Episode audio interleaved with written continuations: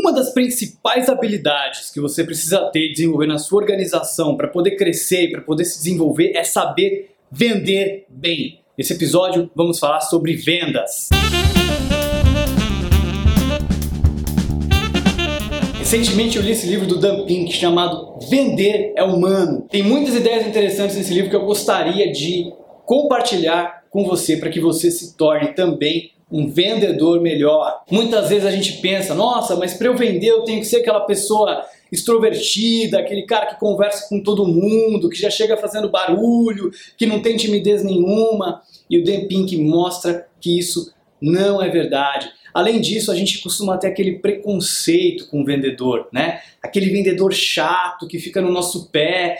E o Dan Pink também mostra que não precisa ser assim. A gente vai falar de algumas coisas, de algumas dicas interessantes para você vender melhor. O primeiro ponto que ele fala é o seguinte: se você está vendendo um produto que você não acredita, que você não acredita que vai melhorar a vida da pessoa que você vai vender, que você não acredita que vai fazer bem para ela, que você não acredita que é um bom negócio, você está fazendo a coisa errada, porque você não conseguiu vender a ideia nem para você mesmo. Como é que você vai vender então a ideia para outra pessoa de que aquilo é um bom negócio para ela?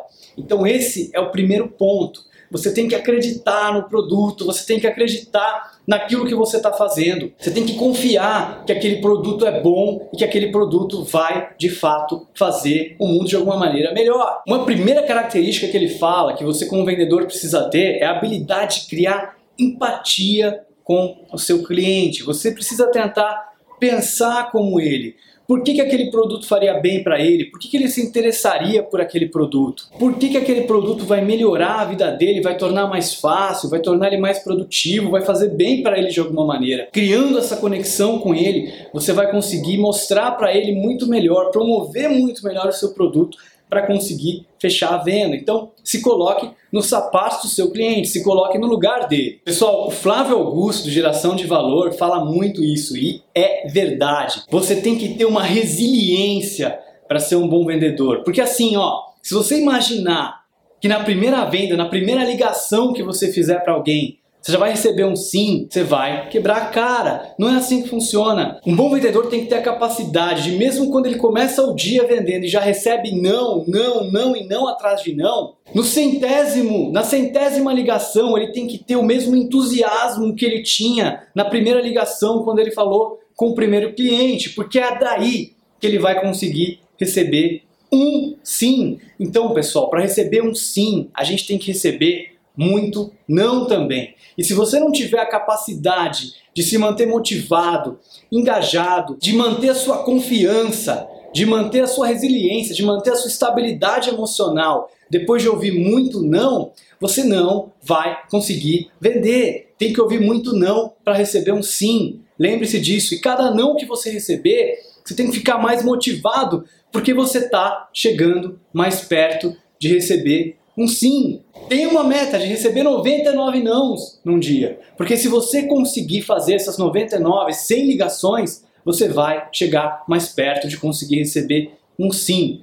Então o vendedor tem que ser resiliente, o vendedor tem que enfrentar, tem que ter coragem de ir atrás, de pegar no telefone, de ligar, de encarar o cliente, de mostrar, de ter aquela confiança no produto dele, no que ele está fazendo. E não é um primeiro não, não é um segundo não que vai derrubar o vendedor e vai fazer com que ele queira desistir, com que ele queira parar, com que ele perca o entusiasmo, a motivação de tentar fazer uma venda. A outra característica que o Dan Pink mostra que é muito importante é a capacidade que o vendedor tem que desenvolver de enxergar o mundo de muitas perspectivas diferentes e de conseguir apresentar essas perspectivas para os seus clientes, porque muitas vezes o vendedor vai ter que mostrar um problema para o cliente que ele nem sequer notava que tinha, que ele nem sabia que tinha. Então ele vai ter que mostrar um novo mundo, uma nova forma de enxergar o mundo, vai ter que mostrar para o cliente aquilo que ele sempre quis, mas que muitas vezes nem ele sabia que precisava daquilo. Então, essas foram algumas dicas do livro Vender é Humano, do Dan Pink. Eu recomendo que você leia esse livro. Se você está começando a vender, e no fundo, no fundo,